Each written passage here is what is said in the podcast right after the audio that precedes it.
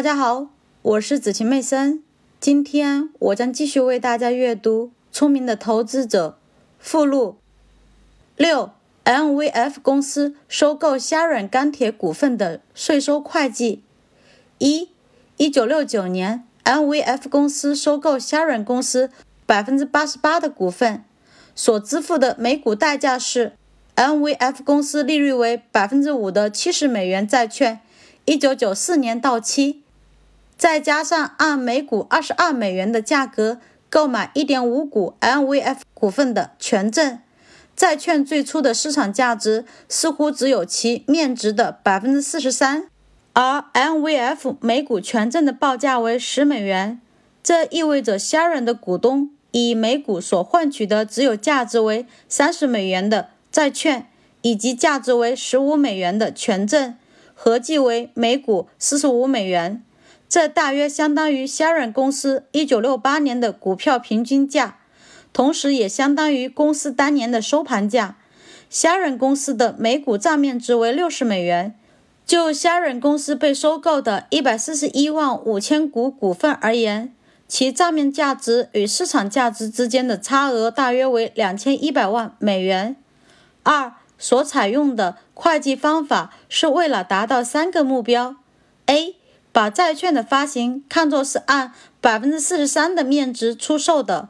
从而使得公司可以以巨额债券折价的摊销来冲抵每年的收入。实际上，公司可以从九千九百万美元的信用债券发行收入中扣除大约百分之十五的年度利息。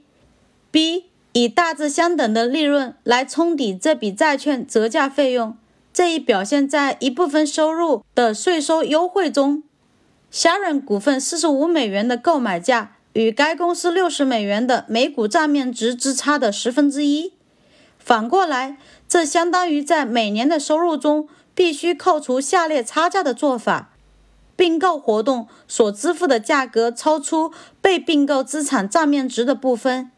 C 这种做法的好处在于。上述两笔年度记录可以使公司最初的一年节省大约九十万美元的所得税，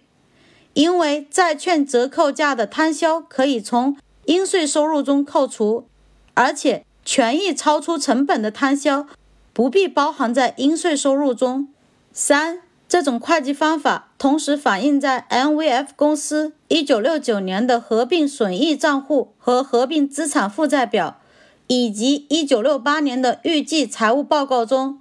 由于 Sharon 公司股票的大部分成本都被看成是以权证来支付的，因此必须把权证的初始市场价值作为普通股股本的一部分。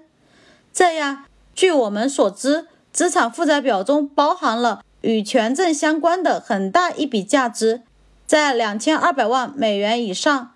但这项记录只是在注释中有一个说明。